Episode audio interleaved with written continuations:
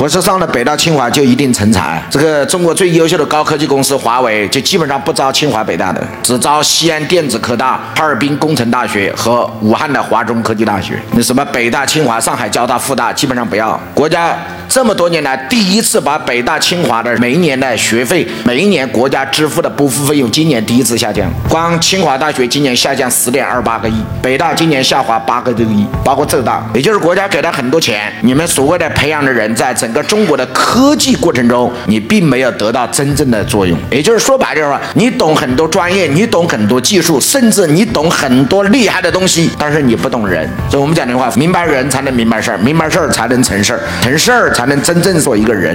一个人什么才能成人？你干成一件事儿，你才是个人。所以很多人这一生中只是一个低等的生命体。